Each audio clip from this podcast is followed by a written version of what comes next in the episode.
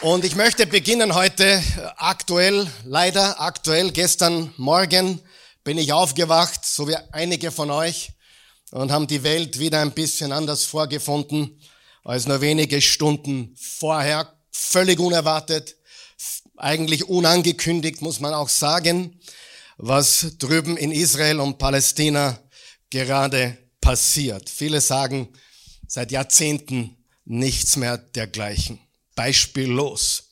Und ich möchte euch zu Beginn, bevor wir zur heutigen Botschaft kommen, ich werde nächste Woche eine ganze Botschaft zum Thema Israel und Palästina bringen. Kommenden Sonntag, den 15. Oktober, werden wir über dieses Thema eindringlich und eingehend sprechen. Aber ich möchte heute natürlich ein paar Worte sagen, bevor wir zu unserer Botschaft kommen. Im Psalm 122 steht, bittet für den Frieden Jerusalems. Lesen wir das bitte laut gemeinsam. Bittet für den Frieden Jerusalems. Es soll denen wohlgehen, die dich lieben. Also ich glaube, es gibt keinen Zweifel, auf welcher Seite wir stehen. Liebt Gott alle Menschen? Um Himmels Willen. Die armen Leute auf beiden Seiten, aber wir stehen auf der Seite Israels. Es ist Gottes Volk, es ist Gottes Nation. Und es soll denen wohlergehen, die Jerusalem, die Israel lieben. Seid ihr noch wach? Ganz, ganz wichtig. Friede sei in deinen Mauern und sichere Ruhe in deinen Palästen. Um meiner Brüder und Freunde willen sage ich, um des Hauses des Herrn unseres Gottes will ich dein Bestes suchen. Wir suchen das Beste für Israel, für Jerusalem wir wissen, dass dort kaum Frieden herrscht seit 1948 und auch schon vorher. Aber Gott hat einen Plan auch dort und er wird überwinden, er wird siegen. Der Sieg gehört unserem Gott Jahwe.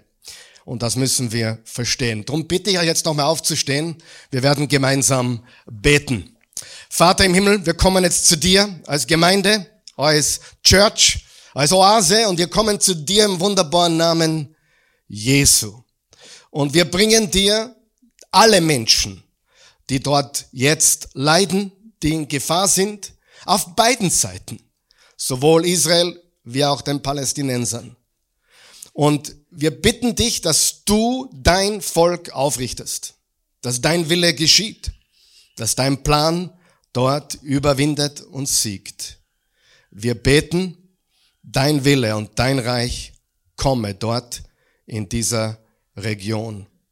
Gott, du bist der Allmächtige. Und es geht um ein Stück Land, das du deinem Diener Abraham schon versprochen hast, dass du David zugesagt hast, wo unser Herr und Meister Jesus wirkte und für uns gestorben ist. Dieses Land, das so wichtig ist, historisch, archäologisch, politisch, politisch, geschichtlich, in jeder nur erdenklichen Weise so ein entscheidendes, kleines Stück Land. Es gehört dir und wir danken dir dafür, dass dein Wille dort geschieht. In Jesu Namen. Und wir deklarieren, wir beten für Jerusalem, wir wollen das Beste für Israel, wir lieben dieses Volk und äh, wir suchen ihr Bestes. So wie es im Psalm 122 gefordert wird von jedem, der dir folgt. In Jesu Namen. Amen. Amen. Ihr könnt Platz nehmen. Wir müssen als Christen immer wieder verstehen, egal was in der Welt passiert, Gott ist souverän. Es hat ihn nicht überrascht, er ist nicht verblüfft oder sonst irgendetwas. Und was wir auch verstehen müssen, wir hassen niemanden. Unser Glaube an Jesus erlaubt es uns nicht, irgendjemanden zu hassen und wir lieben alle Menschen. Amen. Amen. Alle Menschen. Wir sind nicht gegen Menschen, aber wir wollen das, was Gott will. Und äh, er soll natürlich alle zur Rechenschaft ziehen, die gegen sein Volk und gegen ihn auf so unerdenklich böse Weise verstoßen. Ich möchte euch ein paar Gedanken mitgeben. Wie gesagt, nächste Woche werden wir ausführlicher darüber sprechen.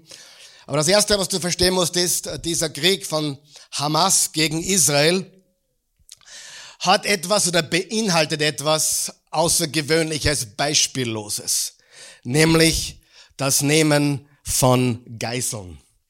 Und die Raketen, die abgefeuert wurden, dienten mehr oder weniger als Deckung, um dann Geiseln zu nehmen. Und das nehmen die Israelis, die Israeliten sehr, sehr ernst. Das nehmen sie so ernst, weil für die ist jeder von ihnen ein Sohn oder Tochter des Landes.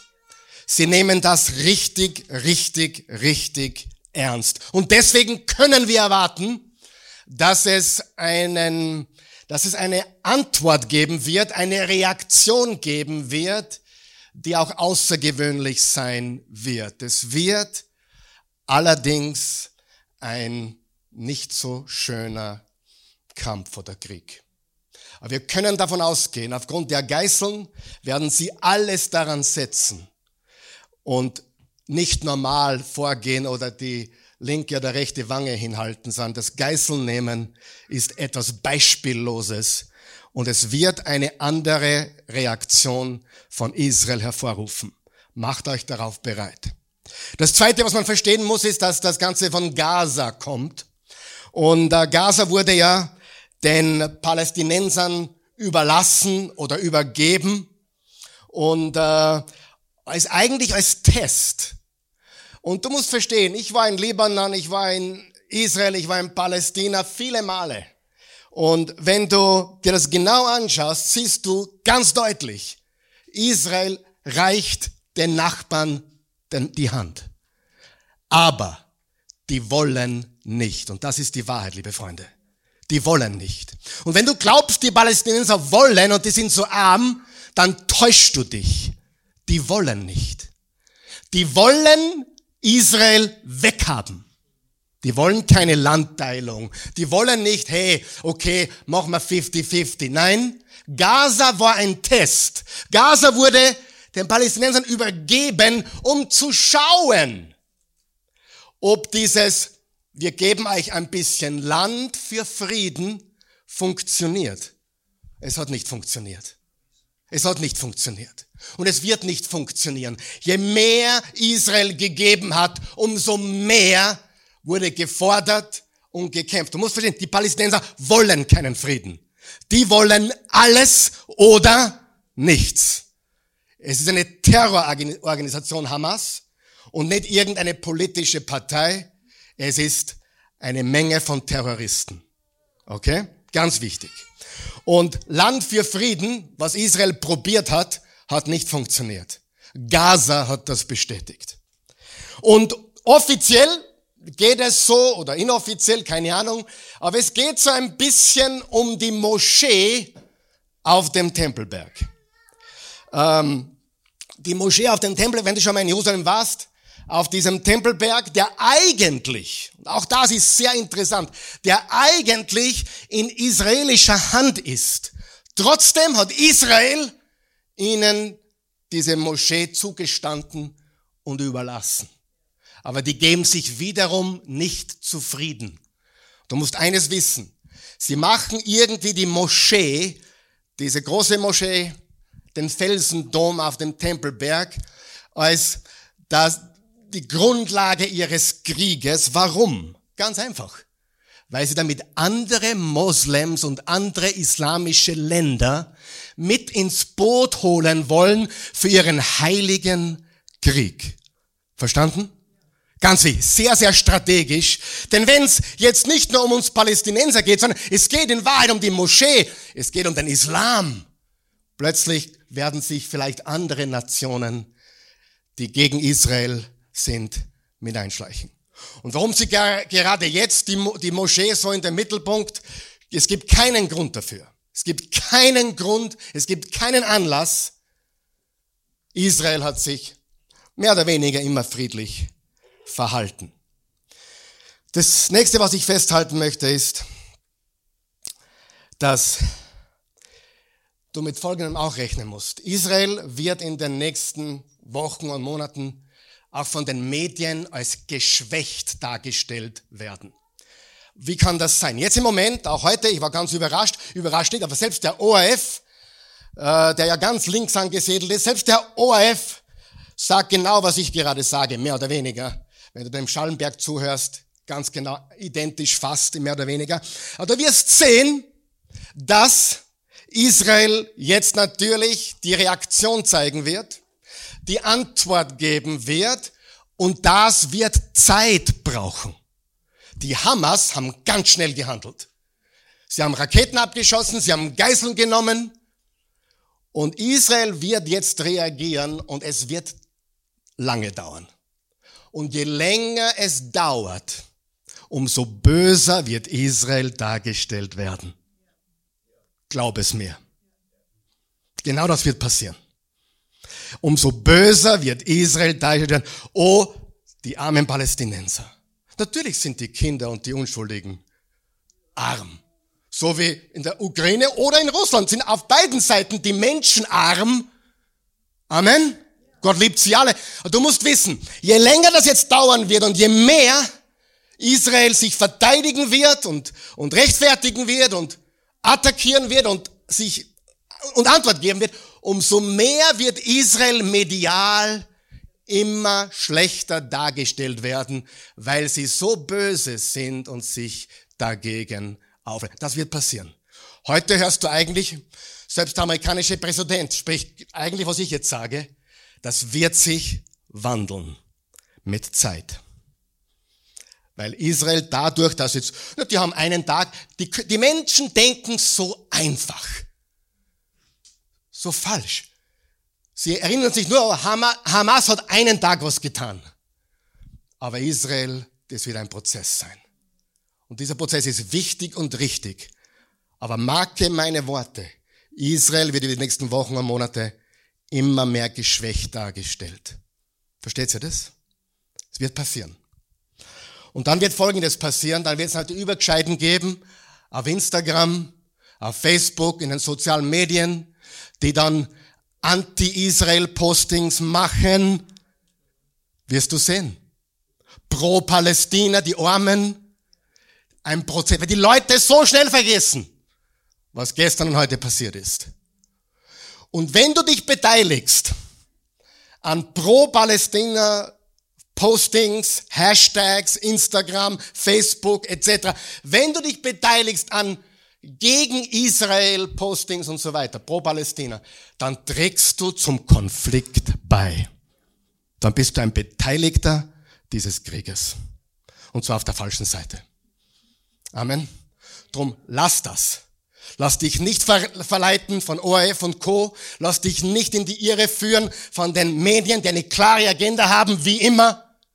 Und geh dann plötzlich und sag, na, die haben eh recht, die armen Palästinenser. Nein. Wir nehmen davon Abstand. Amen. Wir beten Jerusalem. Wir sind pro Israel. Wir lieben Gottes Volk. Es ist Jakob, Isaac, Abraham, unsere Vorfahren, David, und der König von Juda und Jesus Christus, der König aller Könige. Amen. Noch einmal, Gott liebt alle Menschen. Egal, ob sie einen ukrainischen Pass haben oder einen russischen. Ob sie einen Israeli-Pass haben oder einen Palästinenser-Pass. Ja? Das, das, was du verstehen musst, das sind nicht die individuellen Menschen, es sind Terroristen am Werk. Okay? Wohl. Normale Christen in einer verrückten Welt. Teil Nummer 6. Heute geht es um die ultimative Liebe und das Füßewaschen. Wir haben bereits darüber gesprochen, dass normale Christen, sie leben angstbefreit. Sag einmal angstbefreit. Angstbefreit. Zweitens, normale Christen gehen den Weg des Kreuzes. Sie gehen den Weg des Kreuzes. Sie nehmen ihr Kreuz auf sich. Normale Christen, drittens, haschen nicht noch Wind. Was bedeutet das? Den aussichtslosen, absolut vergeblichen Versuch, das entgleitend Vorbeiwehende zu fassen. Ist dir bewusst, in 100 Jahren von heute weiß kein Mensch mehr, wer du bist oder warst. Weißt du das? In 100 Jahren. Niemand. deine Ur-Ur-Urenkel. Wer von euch kennt den Namen seines Urgroßvaters?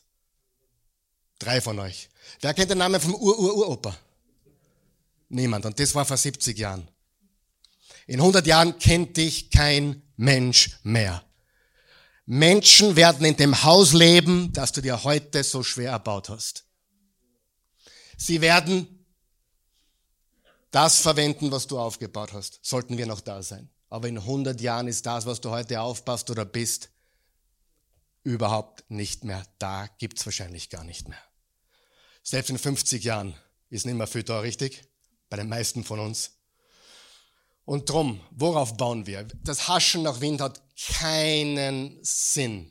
Aber auf ewige Werte zu bauen, Reich Gottes zu bauen, hat ewigen Wert. Amen. In 100 Jahren gibt's keine Schweizer Franken mehr. In 100 Jahren gibt's keine Euros mehr. Ich bin einmal so, so prophetisch unterwegs. Keine Dollars mehr, keine Bitcoins mehr.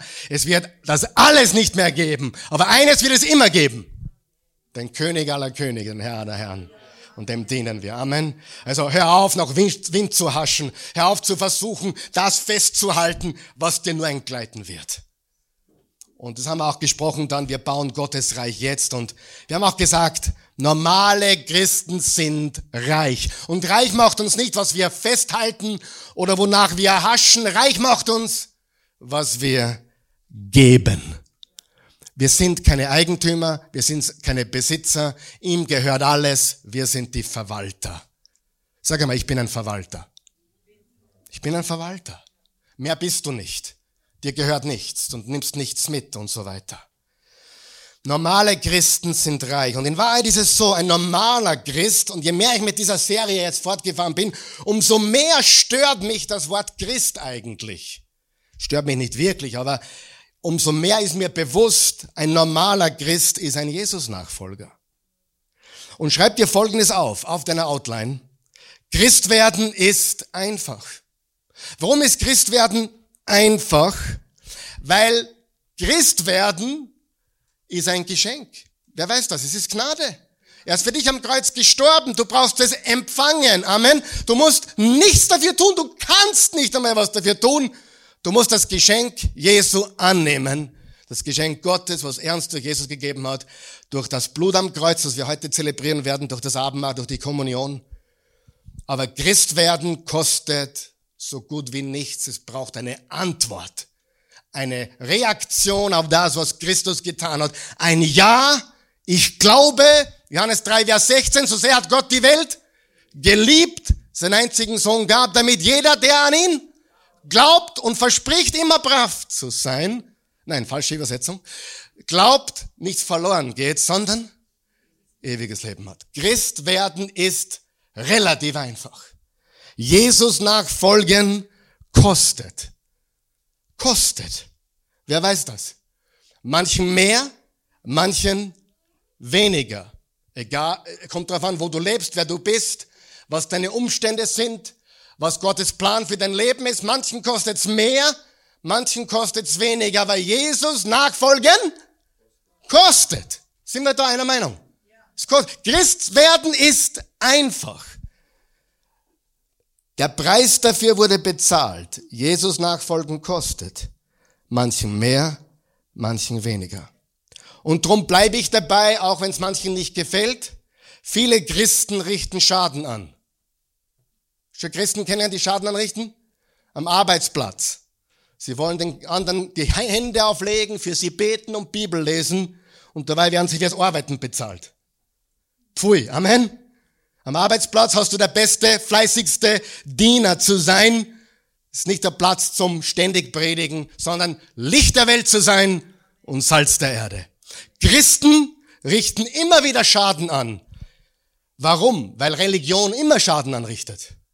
Religion richtet immer Schaden an, weil es nicht die wahre Jesus-Nachfolge ist, weil sie nicht Jesus folgt, sondern eigenen Agenten.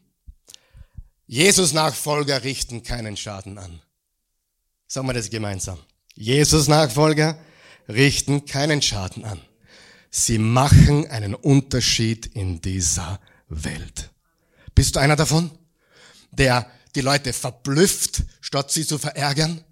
der, der, der die, die Reaktion hervorruft, wow, diese, diese Frau, dieser Mann, wow, wie fleißig, wie kraftvoll, wie, wie hingegeben, wie normal. Nicht komisch in der Birne, wie manche. Ich meine, in Österreich gibt's kaum komische Christen. Ich sag nur, ich habe einmal ein paar gesehen in Amerika oder sonst wo. In Österreich kaum. Jesus Nachfolger richten keinen Schaden an, weil sie einen Unterschied machen.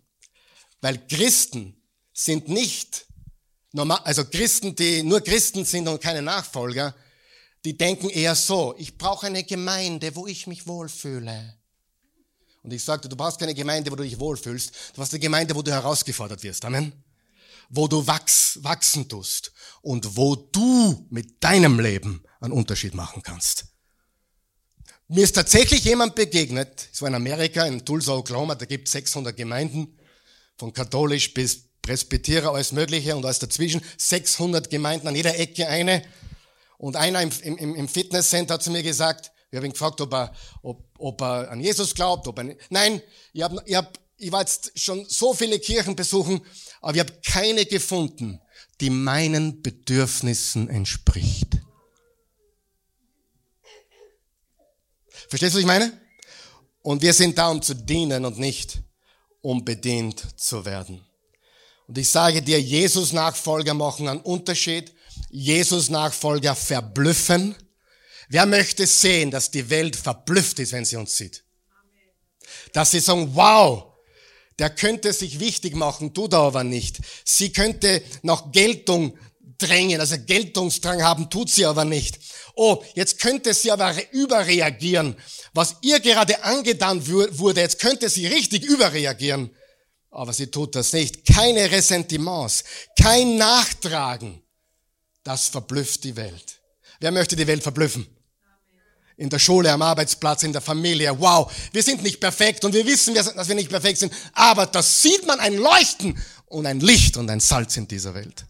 Amen. Da um das geht's. Nicht, der ist aber schräg, ah, der glaubt an Jesus. Nein, das ist die falsche Message. Wir sind verblüffend anders. Wie wir reagieren, liebe Freunde, auf die Dinge der Welt. Reagieren wir angst, ängstlich? Reagieren wir mutig?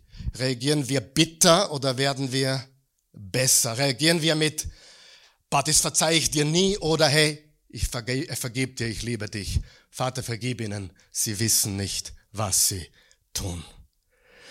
Wie können wir so leben? Lesen wir Hebräer 12, Vers 2, da steht folgendes. Lasst uns den Blick erheben zu Jesus. Unterstreicht ihr das bitte? Lasst uns den Blick erheben zu Jesus. Sagen wir das gemeinsam. Lasst uns den Blick erheben zu Jesus. Er hat den Grundstein für unser Vertrauen gelegt und steht auch schon als Sieger an der Ziellinie. Er hat mit Blick auf die unübertreffliche Freude, die vor ihm liegt, den Kreuzestod auf sich genommen. Er hat die damit verbundene Schande nicht beachtet und sich so am Ende auf den Ehrenplatz zur rechten Seite des Thrones Gottes gesetzt. Was bringt uns zu Ehren, wenn wir uns erniedrigen? Was bringt eine Ehe zum Blühen, wenn sich beide erniedrigen? Amen gegenseitige Unterordnung und Blick auf Jesus. Sag mal, Blick auf Jesus. In der Franz-Eugen Schlachterübersetzung steht es so, wir wollen hinschauen auf Jesus, den Anfänger und Vollender des Glaubens, der um der vor ihm liegenden Freude willen das Kreuz erduldete und dabei die Schande für nichts achtete und der sich zur Rechten des Thrones Gottes gesetzt hat. Warum können wir so leben? Warum können wir angstfrei leben? Warum können wir mutig und kraftvoll und mit Liebe leben, den Weg des Kreuzes gehen? Weil unser Blick ist auf wen gerichtet? Auf Jesus, den Anfänger und Vollender unseres Glaubens. Wir können so leben, weil wir nicht auf uns blicken, was mir schon wieder angetan wurde und was mir schon wieder fehlt und so weiter. Das vergeht dir recht schnell, wenn du in der Türkei unterwegs bist oder in Afrika oder in anderen Ländern der Welt dann vergeht dir das sehr schnell, wenn du Leute siehst, die trotz nichts Freude haben. Und jetzt kommen wir zur heutigen Passage und ich verspreche euch, ich werde mich relativ, Schlüsselwort relativ kurz halten. Johannes 13. Johannes 13, 14, 15, 16 und 17. Fünf Kapitel Also ganze 25 Prozent, ein ganzes Viertel des Johannesevangeliums be behandelt den letzten Tag Jesu mit seinen Jüngern. Frage, wenn du noch einen Tag hättest mit den Deinen, was würdest du ihnen mitgeben? Natürlich hat er sie nach der Auferstehung, hat er sie wieder um sich gehabt, bevor er in den Himmel aufgefahren ist. Aber das sind die letzten 24 Stunden vor seiner Gefangennahme, Geißelung, Kreuzigung, seinem Tod, seiner Beerdigung und seiner Auferstehung. Da steht folgendes. Das Passafest stand jetzt unmittelbar bevor das Passafest, da war Jerusalem prallvoll. Millionen von Menschen waren in Jerusalem, um sich daran zu erinnern, wie Gott sein Volk aus Ägypten geführt hat ins verheißene Land. Das Passafest stand jetzt unmittelbar bevor. Jesus wusste, dass die Zeit für ihn gekommen war, diese Welt zu verlassen und zum Vater zu gehen. Nun bewies er den Seinen in dieser Welt das ganze Ausmaß seiner Liebe. Ganz wichtige Dinge. Erstens einmal, Jesus wusste etwas. Jesus wusste, jetzt ist die Zeit für ihn da, zu gehen. Natürlich zuerst die Kreuzigung und dieser Leidenskelch, aber es war Zeit, diese Welt wieder zu verlassen. Und was musste Jesus erfüllt haben, um wieder zurück zum Vater zu gehen? Zwei Dinge. Erstens, es steht auf der Outline, zwei Missionen, uns den Vater zu zeigen. Sagen wir es gemeinsam. Uns den Vater zu zeigen. Und das macht das Christentum einzigartig. Warum? Weil nur wir wissen, wie Gott wirklich ist. Keine Religion hat eine Ahnung. Die Moslems wissen nicht, wie Allah wirklich ist. Der kann einmal so drauf sein, einmal so, man weiß es nicht ganz genau, was passieren wird und so weiter. Die haben keine Ahnung, wirklich keine Sicherheit, keine, keine kein Verständnis von Liebe Gottes und so weiter. Aber wir wissen, wie der Vater ist. Warum? Weil Jesus uns den Vater gezeigt hat. Und das Zweite, für die Sünden, für die Sünden der Welt zu sterben. Natürlich war das das Nonplusultra, warum er kam. Er musste für die Sünden der Welt bezahlen. Aber das sind die beiden Dinge. Und im Johannes 17, Vers 4 steht, ich habe das Werk vollendet das du mir aufgetragen hast. Spannend. Ich habe das Werk vollendet, das du mir aufgetragen hast, bevor er gekreuzigt wurde, sagt er das. Das bezieht sich auf die erste Mission, uns den Vater zu zeigen. Wer ist froh, dass wir wissen, wie Gott ist? Warum wissen wir es? Wer mich gesehen hat, hat den Vater gesehen. Wow! Und das war einer der beiden Missionen von Jesus. Ich habe das Werk vollendet. Vers 2. Es war beim Abendessen, beim letzten Abendmahl. Der Teufel hatte Judas, den Sohn von Simon Iskariot, schon zu dem Plan verleitet, Jesus zu verraten. Wer ist der, der verleitet zum Bösen? Der Teufel, Satan. Jesus aber wusste. Ja, wusste er das nicht schon immer? Natürlich wusste er das. Aber ich glaube, dass Jesus hier so einen Moment der Klarheit erlebt hat. Wer kennt es? Du weißt eigentlich eher, was los ist, aber du bekommst so einen Moment, wo es dir so richtig bewusst und klar wird, was los ist. Das ist Jesus hier passiert. Er wusste immer, warum er da war. Aber es steht hier, Jesus wusste, dass der Vater ihm uneingeschränkte Macht über alles gegeben hatte. Sag mal, uneingeschränkte Macht. Das ist sehr, sehr, sehr, sehr wichtig. Sehr, sehr wichtig. Was wurde Jesus hier so richtig bewusst? Dass Gott ihm alle Macht in Himmel und auf Erden gegeben hat. Wir kommen darauf zurück. Vers 4.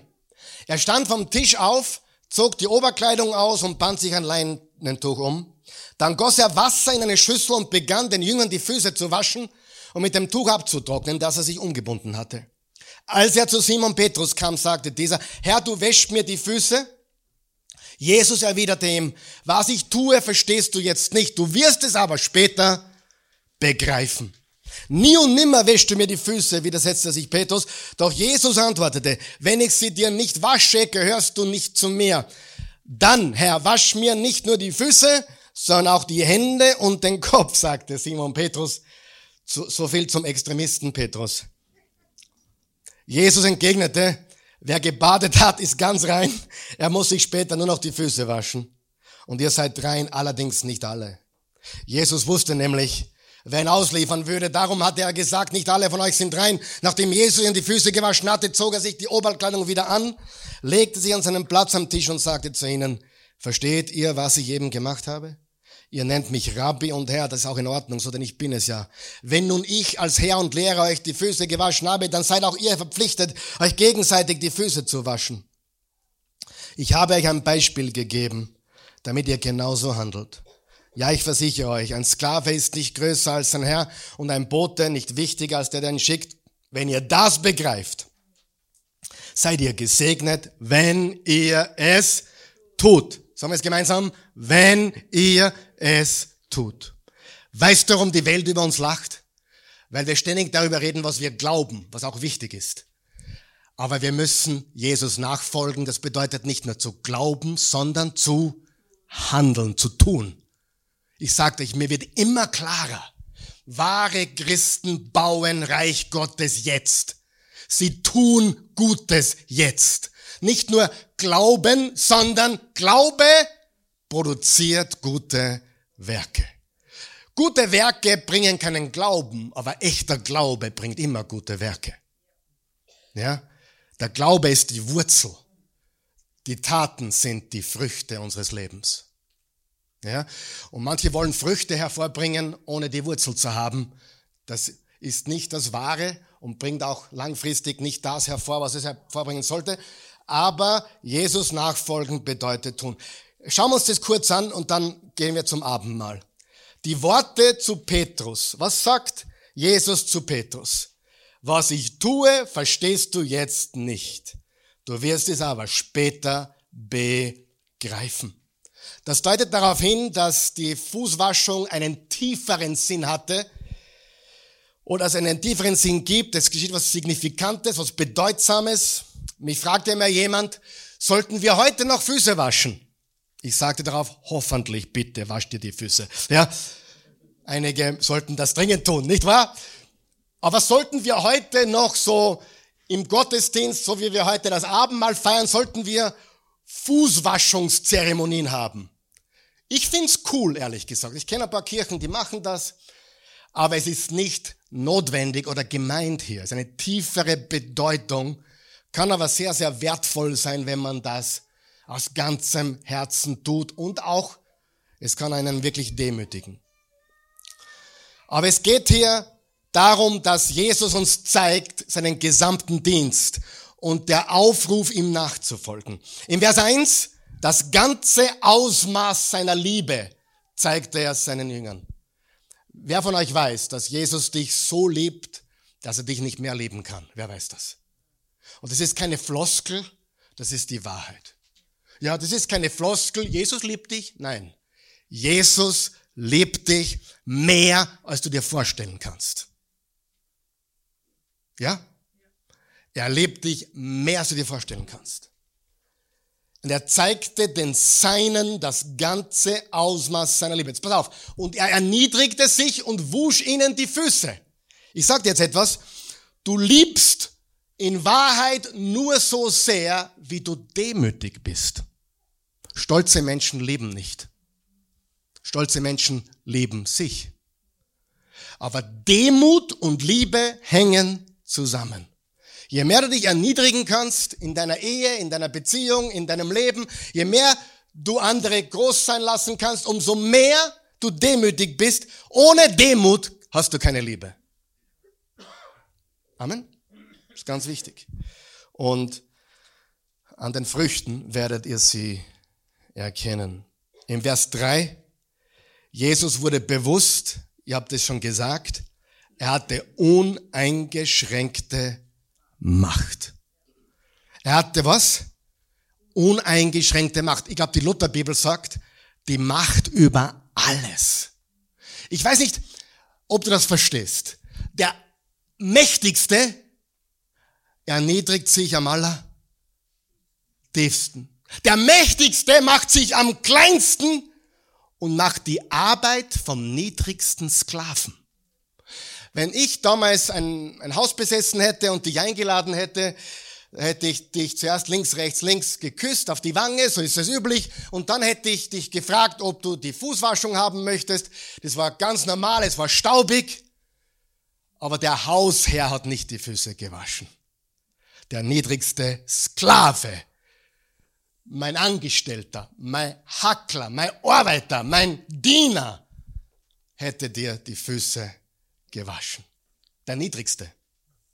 Und es war auch ein Zeichen zu zeigen, hey, ich bin jemand, ich habe sogar einen Sklaven für jemanden, der Füße wäscht. Und Jesus sagt, hey, ich wasche euch die Füße. Und das ist sehr wichtig, weil es steht hier, er hatte die Macht über alles. Und das wurde ihm bewusst. Jetzt frage ich dich, du hast eine Firma mit 100 Mitarbeitern. Du bist der Mächtigste in der ganzen Firma und du bist der Reichste. Und jetzt erniedrigst du dich unter alle. Das ist hier der Punkt. Der Mächtigste zu sein. Ich habe was Interessantes erlebt äh, vor einigen Wochen. Ich bin äh, einen Tag früher äh, nach Adana geflogen in die Türkei und also nach dem Sonntag bin ich sofort zum Flughafen, einige können sich erinnern, und habe einen ganzen Tag alleine in Adana verbracht mit dem besten Essen der ganzen Türkei, auch zu guten Preisen, sage ich noch, ja, dort drüben. Und ich habe Tennis gespielt. Ich habe mir eingegeben, Tennisclub Adana und bin hingefahren und ich fand einen der schönsten Tennisclubs, die ich je gesehen habe. Und ich bin in Amerika gewesen, ja, unter den Topclubs. Habe da mit einem 20-Jährigen gespielt und habe mich dann hingesessen, habe Köfte gegessen. Und ich habe immer gesagt, die Türken sind so demütig, liebevoll, freundlich. Und was ich dort im Tennisclub erlebt habe, war türkische Mödlinger. Wisst ihr, was ich meine? Oder türkische Kitzbühler oder türkische Burgersdorfer. Die waren hochnäsig, genauso wie bei uns in Mödling oder bei dir in Baden. Und ich habe die Christi angerufen und gesagt, Christi, das glaubst du nicht. Ich habe gerade sehr interessante Mödlinger Türken kennengelernt oder türkische Mödlinger. Freunde, kommt Geld ins Spiel, kommt Status ins Spiel, kommt wichtig ins Spiel, kommt Geltung ins Spiel. Ich kann euch sagen, sie sind alle gleich. Versteht ihr, was ich sage? Alle gleich. Ich bin wer? Und Jesus sagt, ich habe Macht über alles. Und ich wasche euch die Füße. Und ich bin sicher, es gibt auch in Syrien syrische Mödlinge. Oder egal wo, oder in Rumänien gibt es wahrscheinlich, äh, keine Ahnung. Ihr wisst, was ich meine. Kommt Status, kommt Geltung, kommt ich bin jemand ins Spiel und die Menschen sind anders. Ich wurde dreimal gefragt, are you a member of the club? Ich gesagt, na, ich bin mit dem Typen da mit Asso. Es war ein Erlebnis, hat mir auch die Augen aufgemacht. Am nächsten Tag bin ich da mit der Bernadette und der Annemarie nach, nach Hatay gefahren und da haben wir die liebevollsten, demütigsten Türken kennengelernt, die du dir vorstellen kannst. Wer weiß, was ich meine? Du weißt, du bist mächtig. Du weißt, du bist reich. Du weißt, niemand kann dir das Wasser reichen. Und du bist der demütigste von allen. Das ist, was Jesus hier sagt. Nicht, ich habe mir jetzt gerade ein Haus gebaut in der Hinterbrühl. Bin ich nicht jemand. Na, du bist niemand. In 100 Jahren erinnert sich kein Mensch mehr an dich und auch kein Schwein. Niemand. Richtig? Niemand weiß, dass du gelebt hast. Hinterbrühl, hin oder her, völlig egal. So, stop it! Amen? So, im Matthäus 28 hat Jesus gesagt, mir ist gegeben alle Macht im Himmel und auf Erden. Darum geht zu allen Völkern und macht die Menschen zu meinen Jüngern. Mir ist gegeben alle Macht. Und ich will das nochmal betonen. Der Mächtigste, der wusste, dass er der Mächtigste ist, der der Reichste war, hat sich erniedrigt. Und es war die Aufgabe eines Sklaven. Jetzt schreibt ihr bitte Folgendes auf.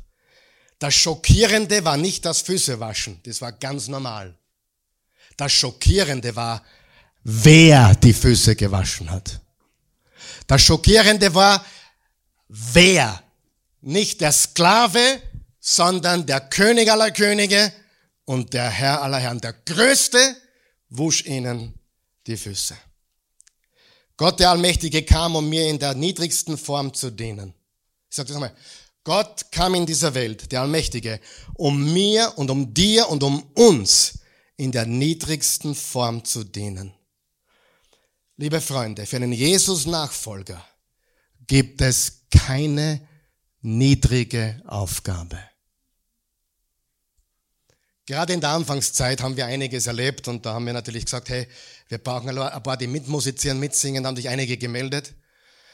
Und, oder, und dann haben wir gesagt, wir brauchen Leute, die dienen, die mitarbeiten, dann haben sich einige gemeldet und dann, dann, ich kann mich noch so gut erinnern, eine, eine, eine kam zu uns, zu Christian, zu mir und sagte, ja, ich möchte gern mitsingen oder ich möchte gerne, ja, auf der Bühne was zeigen. Und ich sagte dann, du kannst beginnen im Reinigungsdienst. Die Antwort war unfassbar. Ich habe mir eher etwas mit Mikrofon vorgestellt. Nicht den Besen, sondern das Mikrofon. Was machst du mit so jemandem? Gar nichts. Da kannst da kannst nur beten. Da kannst nichts machen. Amen. Ich habe mir eher was mit Mikrofon vorgestellt. Wenn du zum Mikrofon kommen willst, musst du den Besen schwingen zuerst. Sind wir noch wach? Richtig? Die Christi und ich haben hier alles getan, was du dir vorstellen kannst. Alles. Und auch Dinge, die du dir nicht vorstellen kannst. Wir haben hier Geld investiert und hatten daheim kein Essen. Wir haben hier alles miterlebt, vom ersten Besucher bis heute. Ich kann dir sagen, wenn du nach oben kommen willst, musst du der Kleinste von allen werden. Ein Diener. Und wenn das Mikrofon dir noch ein paar Levels zu high ist, dann nimm dein Besen in die Hand. Demütige dich. Und zeig, dass Jesus in dir lebt. Amen. Für einen Jesus-Nachfolger gibt es keine zu niedrigen Aufgaben. Unser Retter zeigt uns, er ist für uns ein Vorbild wahrer Dienerschaft. Er, er legt seine Herrlichkeit ab und er reinigt uns von unseren Sünden. Und ich glaube, und damit möchte ich auch abschließen heute, ähm, das Wasser in der Schüssel und das Handtuch haben eine besondere Bedeutung.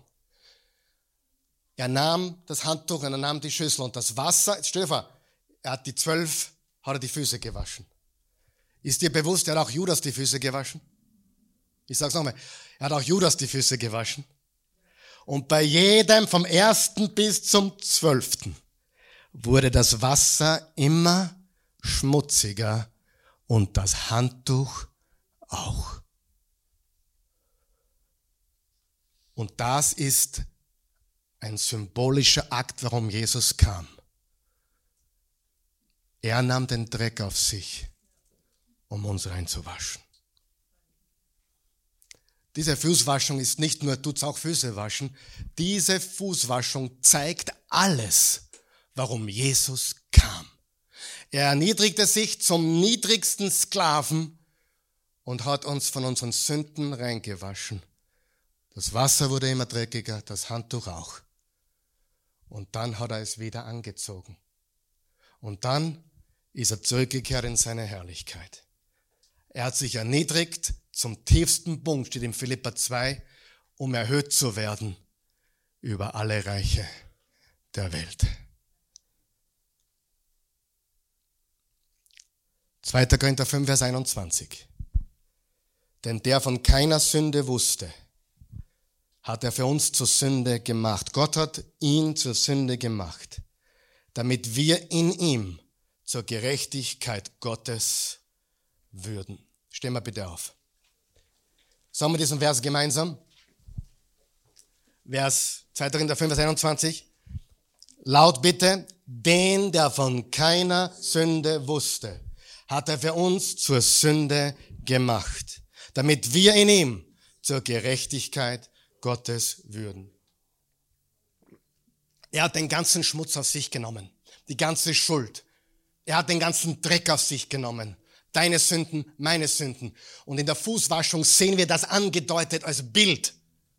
Viel mehr als nur einfach zu dienen, sondern sein Leben zu geben für uns alle. Halleluja. Beten wir. Himmlischer Vater, gütiger, gnädiger, treuer, barmherziger, erbarmungsvoller Gott, liebender Vater, wir kommen zu dir jetzt im wunderbaren Namen Jesu. Wir danken dir für alles, was du für uns getan hast durch Christus. Wir danken dir dafür, dass wir neu sind, neu gemacht. Hilf uns, diese ultimative Liebe, die du uns gezeigt hast, auch in unserem Leben wiederzuspiegeln. Und ein Leben des Dienens, des, des Gebens, des Liebens zu leben. Ein gekreuzigtes, geopfertes Leben für dich. Wir wollen dir dienen, dich lieben und wir wollen dir alles geben.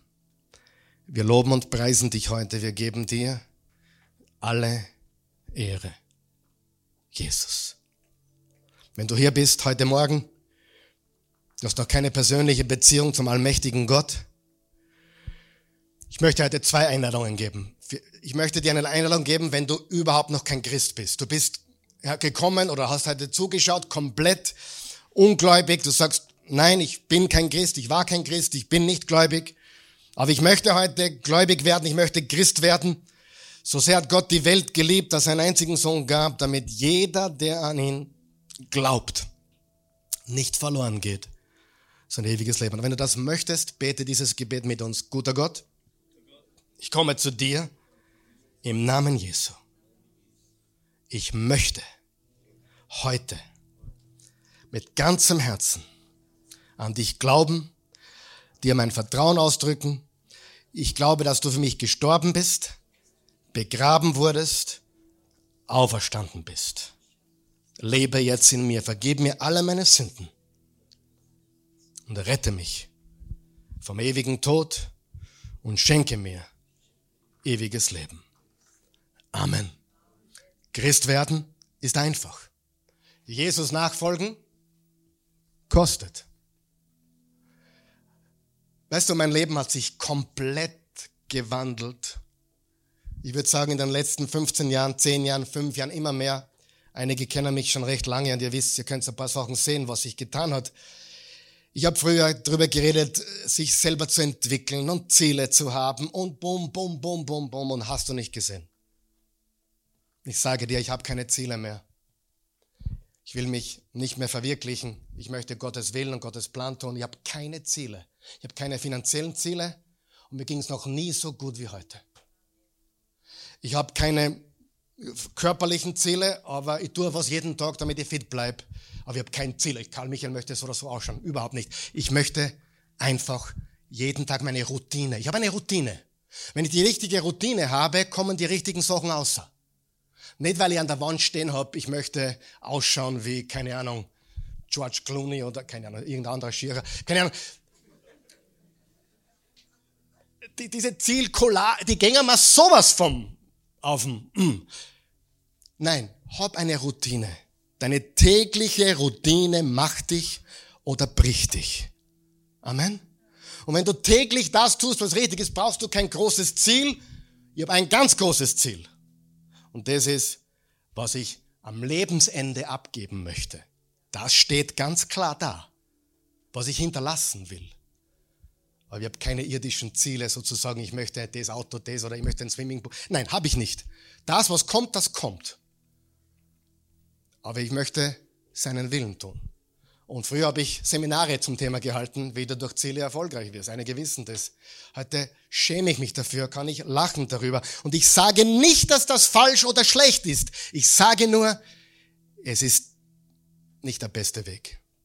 Der beste Weg ist Jesus folgen eine tägliche Routine haben und Gott suchen jeden Tag und du wirst sehen, was sich in deinem Leben tut. Amen. Du brauchst kein nächstes Persönlichkeitsentwicklungsseminar von, ich könnte jetzt ein paar Namen nennen in Deutschland. Ich kenne sie sogar, sie persönlich kennengelernt, aber weißt du was? Du gehst hin, wirst motiviert, drei Tage später bist du wieder am Boden. Richtig? Aber mit Jesus gehst du von Herrlichkeit zur Herrlichkeit. Und ich bin nicht dagegen. Im Sportbereich kann man das brauchen. Kurzfristige Motivation, aber ich sage dir, das, was die Menschen wirklich brauchen, ist eine Beziehung zu Jesus. Nicht einfach nur Christen zu sein, sondern echte Jesus-Nachfolger. Die tägliche Routine muss passen und das Ergebnis wird stimmen. Amen. Und darum beten wir jetzt, wenn du ein Jesus-Nachfolger sein willst, bete mit mir. Herr Jesus, ich will dir nachfolgen. Ich will mein Kreuz auf mich nehmen und dir dienen. Ich habe verstanden, dass dir Nachfolgen kostet. Ich weiß natürlich auch, dass das, was du für mich bereitet hast, die Kosten bei Weitem übertreffen. Die Freude, der Friede, das Leben mit dir, ich danke dir dafür. Ich will dir nachfolgen. In Jesu Namen. Amen. Amen. Jetzt verstehst du mich vielleicht, warum ich glaube, dass so viele Christen krank sind. Kränklich. Ich meine jetzt nicht körperlich, sondern es ist so viel Krankheit da. Warum? Weil so falsch gedacht wird. Welche Gemeinde bringt mir den größten Nutzen? Wenn du so denkst, hast du schon verloren. Wo werde ich herausgefordert? Wo kann ich wachsen? Wo werde ich gestreckt? Wo kann ich einen Unterschied machen? Darum geht es. Nicht, was nützt mir am meisten? Deswegen ist der Leib Christi krank. Weil ich, mich, meine, mir, wir vier. Und die Wahrheit ist, ihm zu folgen. Kostet, aber bringt dir alles. Amen. Werde ein Diener, werde ein Liebhaber, werde ein Geber. Und schau, was passiert. In Jesu Namen. Amen.